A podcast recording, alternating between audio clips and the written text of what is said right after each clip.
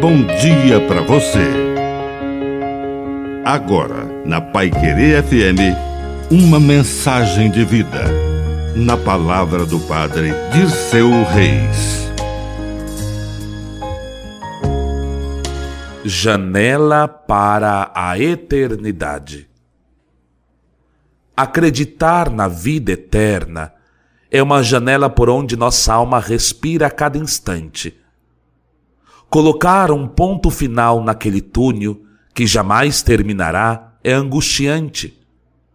Não crer em Deus, não crer que existe algo para além da história, é colocar um limite no próprio universo interior e viver angustiado com o pouco tempo que temos.